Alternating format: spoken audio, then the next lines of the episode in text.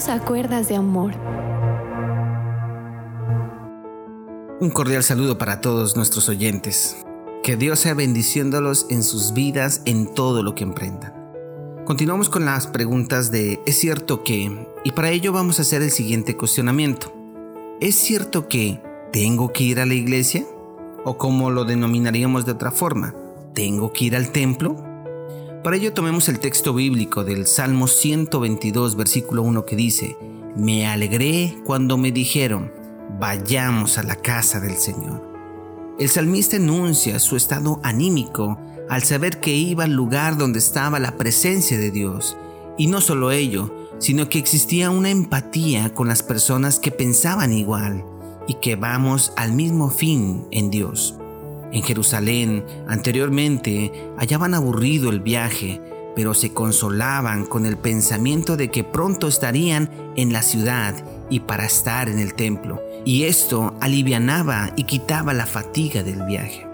Y no solo se trataba de un lugar o de una organización, sino que se tiene un templo donde se puede capacitar a los seguidores de Cristo, ayudándoles a encontrar una verdadera relación con el Dios viviente. Recuerdo el mensaje de un predicador donde él enunciaba el testimonio de un indiecito que bajo la extrema circunstancia en la selva del Amazonas tomaba a su esposa y a su hijo y en su hombro se colocaba el kayak o un barquito para poder desplazarse por el río Amazonas. Caminaba por casi tres kilómetros llegando a la orilla del río. En su afán de ir a la reunión evangelística, pone el kayak, coloca a su esposa y a su hijo y empieza a remar. Y remando por cerca de seis horas, pero con un corazón alegre y regocijado, porque él iba a su culto, porque iba a su reunión, porque estaba enamorado de Dios, porque estaba en el primer amor. Y llegando a la otra orilla, y vuelve a tomar el kayak en su mano, y camina otros dos kilómetros hasta llegar a una planicie donde se ve una montaña. Y desde arriba se mira al pastor extendiéndole la mano hacia todos aquellos que van llegando uno a uno. Y al cumplir su cometido, se reúne con 15 indiecitos alrededor para adorarle y alabarle al Señor, sentándose en el piso, en el suelo. Y ellos no tienen micrófonos, no tienen guitarras, no tienen sonido, no tienen luces, pero tenían un corazón dispuesto a todo en ese momento para escuchar la palabra de Dios. Pero para este indiecito eran casi nueve horas de desplazamiento, pero no había cansancio en él, solo emoción de que iba a escuchar la palabra de Dios.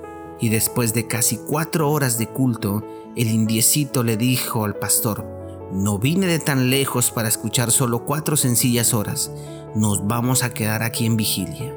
Y así fue, se quedaron hasta las 5 de la mañana. Todo esto de un sábado a un domingo. El indiecito se despide del pastor, tomándole la mano fuertemente, diciéndole, no me quiero ir, quiero conocer más a Jesús. Pero el pastor lo abraza y le dice, te estaré esperando la próxima semana en este mismo lugar. ¿Cuánta diferencia hay en los que vivimos acomodados.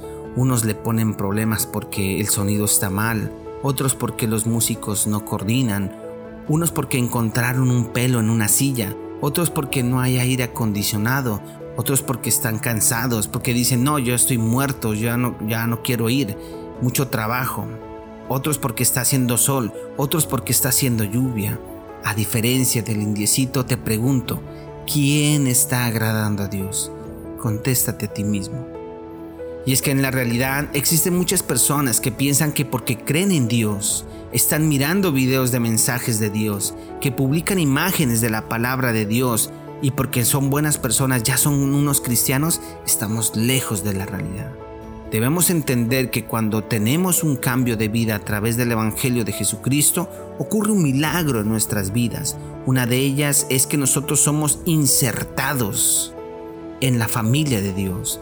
Por eso dice la palabra, nos dio la potestad de ser hechos hijos de Dios, hijos de un mismo Padre. Nos permite pertenecer a la grey de Dios, a un grupo inmenso de personas que ahora son nuestros hermanos, conformando de esta forma el cuerpo de Cristo. En la epístola de Romanos capítulo 12 versículo 5 dice, Así nosotros, siendo muchos, somos un cuerpo en Cristo y todos miembros los unos de los otros. Es por eso que cada uno entra a ser parte de la estrategia del cuerpo de Cristo, siendo cada uno de nosotros una parte fundamental en ello. La Biblia habla en Efesios 5:23, porque el marido es cabeza de la mujer, así como Cristo es la cabeza de la iglesia, la cual es su cuerpo. Cristo es en nosotros la cabeza y cada uno de nosotros hacemos partes de este hermoso cuerpo, el cual nos permite entender que ninguna parte de este cuerpo puede ser despreciado o tenerlo en poco, porque seríamos incompletos y nos necesitamos cada uno de nosotros. ¿Te puedes imaginar en tu vida sin un dedo, o sin una pierna, o sin un brazo, o sin un tendón en tus rodillas? Todos tenemos un valor significativo en el cuerpo de Cristo. Esto lo podemos comparar con el vuelo en B de los gansos. Los gansos vuelan juntos de esta manera no porque alguien les obligue a hacerlo, sino porque esto alivia su carga y les ayuda a llegar a la meta. Ellos todos se dirigen al sur, al lugar más cálido. No importa tanto con qué grupo estén en el momento, sino que están volando en la dirección correcta. Esto es lo que Jesús quiere. Se trata de un solo pueblo, atraído solamente hacia Él y que cada uno ayudando a aliviar las cargas de otros que se mueven en la misma dirección. El decir que cada uno busca a Dios a su manera y que no requiere congregarse o estar solo como un oso polar, donde no me congrego ni me sujeto a ninguna autoridad, eso es antibíblico. El que ha experimentado un nuevo nacimiento, va a sentir la necesidad de estar en el lugar donde se busca a Dios, que luego se convierte en una pasión tan fuerte que duele el no poder estar en ese lugar. Por ello lo decía el salmista en el Salmo 113, versículo 1. Qué maravilloso y agradable es cuando los hermanos conviven en armonía. No hay nada más especial que estar en la casa de Dios con personas que tienen un mismo sentido.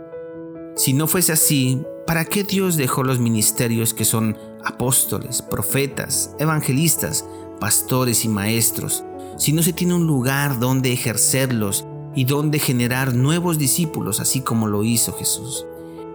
Por eso muchas personas que no asisten a la iglesia sienten que son fácilmente atraídos por las cosas que no le agradan a Dios y lo que antes querían abandonar lo vuelven a retomar poco a poco. Hechos capítulo 2 versículo 46 en la nueva versión internacional dice, no dejaban de reunirse en el templo ni un solo día. De casa en casa partían el pan y compartían la comida con alegría y generosidad. Anteriormente los discípulos no dejaban de reunirse porque sabían que ahí es donde está el poder para animarnos y obstruir lo que el enemigo desea sembrar. La iglesia está diseñada con un propósito divino, dado directamente por Dios para enseñarnos, llenarnos, animarnos unos a otros y amar a nuestros hermanos. En Hechos capítulo 5 versículo 40 al 42 en la nueva versión internacional dice, y conviniendo con él y llamando a los apóstoles después de azotarlos, les intimaron que no hablasen en el nombre de Jesús y los pusieron en libertad y ellos salieron de la presencia del concilio gozosos de haber sido tenidos por dignos de padecer afrenta por causa del nombre, y todos los días en el templo y por las casas no cesaban de enseñar y de predicar a Jesús. Los apóstoles, después de ser azotados porque no habían cometido algo que tuviesen que avergonzarse, sino que lo hacían por obediencia a Dios, llevando la palabra a todas las naciones, también aquí describe el apoyo que se permite tener el exponer la palabra de Dios en las casas. Es ahí donde en diferentes congregaciones predican el mensaje de Jesucristo, en los denominados grupos familiares, en los Timoteos, en las células, y el nombre asignado donde se reúnen personas de forma más específica y que permite generar discípulos utilizando los dones que Dios les ha regalado y el acercamiento a aquel que no conoce la palabra de Dios. En Hebreos capítulo 10 versículo 25, nueva traducción viviente dice, y no dejemos de congregarnos como lo hacen algunos, sino animémonos unos a otros, sobre todo ahora que el día de su regreso está cerca. Dios nos da un mandamiento diciendo que no dejemos de congregarnos teniendo este como un requisito de todo cristiano. Así que padre de familia, infunde amor a tus hijos en ir a la iglesia, en ir al templo. Ninguna persona de tu familia debe quedarse en casa cuando hay reunión evangelística en la iglesia. Enséñales a ir lo mejor vestidos, con el gozo que se demuestra por nuestra salvación y con todo el respeto que se merece nuestro Señor y Salvador en ese lugar. Tengo un testimonio de los muchos que he podido atestiguar en el poder de la iglesia física. Un día nuestro pastor Javier nos dijo que necesitaba fundir una viga canal y que necesitaba de los hermanos hombres para apoyar. Entonces él pidió que levantaran las manos los que podían colaborarle en esta importante comisión. Entonces todo mi ser quería participar en este evento, pero tenía un problema. Y es que anteriormente, haciendo un cargue de arena en la, en la población de Ejido, Nariño, sentí un dolor extremo en mi columna y era un dolor tan intenso que para sentarme necesitaba ayuda y ese dolor me afectaba profundamente en todas mis actividades y me duraba un mes aproximadamente. Y siempre cuando hacía una fuerza importante, en tan solo unos minutos iniciales, se generaba en mi columna como un impacto, una bala de pistola en la parte baja de la columna. Me hicieron resonancias, me aplicaron electricidad y todas las radiografías salían bien, pero no podían encontrar el por qué me daba eso. Entonces ese día en la iglesia, delante de mi pastor, en mi oración interna dije, Señor, yo voy a participar, pero de ti depende cuánto tiempo pueda trabajar. Y entonces en esa reunión levanté mi mano y le dije, yo pastor, voy a ir. Al otro día, con ese temor de tomar la pala, empecé a cargar las carretillas. Luego cuando me di cuenta, cargué muchas carretillas, luego ya carreteaba y luego me subía a trabajar en el segundo piso donde se encontraban. Cuando menos lo pensé, pasaron cuatro días trabajando sin ningún dolor en mi espalda. Y lo que los médicos no pudieron hacer, lo hizo Dios con su poder en ese momento, porque Él me quería demostrar la importancia de su templo y el poder sanador en Él. Dios nos llamó al templo para escuchar la voz de Dios, para que en ese lugar la palabra que está viva penetre en todo mi ser, en todo mi cuerpo, en todos mis pensamientos y me permita ser una nueva criatura y verlo a Él como la máxima prioridad de nuestras vidas. Dios está llamando a un pueblo a congregarse, a unirse, a ser grande pero juntos, porque si no te congregas, el enemigo llamado el diablo jugará con tu vida, con la vida de tu pareja y jugará con la vida de tus hijos. Tenemos un enemigo que no descansa, que no toma pausa, que siempre está atento a una mínima instancia de espacio de tu tiempo para dañarte, para robarte y para destruirte. En tiempos de pandemia tenemos muchas probabilidades de rezagarnos y dejar que el enemigo tome posición de no asistir a la iglesia. Así que evalúa muy bien todas tus situaciones para que puedas asistir. Y si es caso contrario, nunca, pero nunca pierdas el estar con tu familia y participando de todas las actividades que se pueden hacer virtualmente en la iglesia. Te invito a que te pongas en acción el asistir a tu iglesia ¿Por qué para el rey David que diseñó el templo y para el rey Salomón que hizo su construcción, para ellos era lo máximo el templo del Señor? Fue una prioridad mucho más que todas las cosas en ellos. Y hasta el mismo Jesús, el templo le importaba tanto que lo llamaba mi casa y la casa de mi Padre.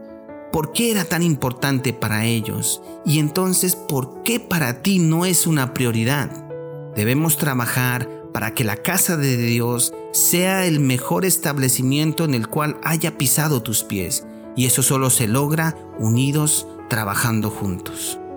No es una obligación ir a la iglesia que impida tu entrada en el reino de los cielos, puesto que ahora todos somos el templo de Dios y como tal debemos de cuidarlo. Pero tienes que ir si realmente quieres tener un crecimiento en Dios y no solo asistir, sino participar de todo lo referente a esa estructura material, con cada una de las piedras vivas, como lo dice Pedro, edificando una iglesia, pues todos unidos conformamos ese templo. Bueno, espero que hayamos resuelto en conjunto esta pregunta. Espero que mañana nos encontremos nuevamente a escuchar el mensaje de la palabra de Dios. Que el Señor te bendiga, que el Señor te guarde.